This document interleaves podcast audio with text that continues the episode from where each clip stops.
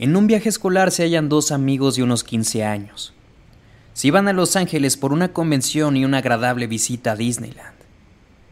Este viaje era algo especial, ya que muchas escuelas se reunían y de cierto modo el parque estaba 100% apartado a estudiantes.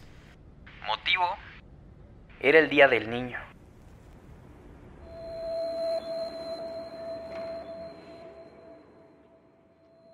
Menores de 12 años tenían prohibido viajar sin algún adulto que los acompañara. Pero estos dos chicos de 15, con el permiso autorizado y firmado de sus padres, pudieron viajar con la supervisión del maestro encargado. Al bajar del avión los autobuses que iban a trasladarlos al parque estaban llenos, y por una distracción los chicos pierden a su tutor. Se subieron al autobús equivocado junto a un grupo bastante grande de personas.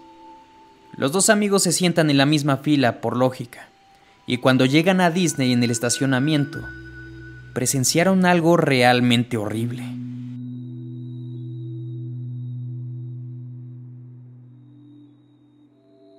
De una de las entradas principales al parque, salieron dos botargas sin cabeza. Es decir, las personas que interpretaban a los personajes no tenían nada encima mostraban su rostro y sin importarles que los vieran, uno de ellos sacó de la nada una pistola y comenzó a dispararle al otro. Luego se acercó lentamente al tipo que estaba tirado en el suelo y finalmente le dio un segundo disparo que terminó con el trabajo. Todo lo que te acabo de contar sucedió en cuestión de segundos y a tan solo unos cuantos metros de donde estaba el autobús. Los chicos se miran con una expresión en sus rostros de sorpresa y de terror. Seguido de esto, los chicos comenzaron a voltear a ver a los demás pasajeros. Y es aquí donde estalla en la historia un extraño aire de incertidumbre. Porque todos los pasajeros eran adultos y todos parecían inmutarse a pesar de que un claro asesinato había ocurrido frente a sus ojos. Nadie estaba nervioso o nerviosa, simplemente estaban sentados viendo al frente.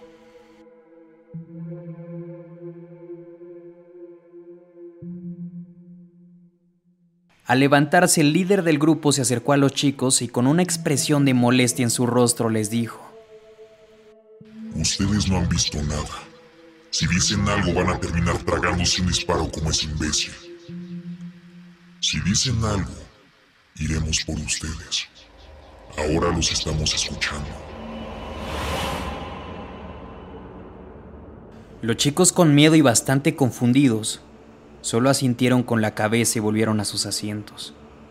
Hasta la fecha no saben qué fue lo que sucedió y qué fue lo más extraño de la situación.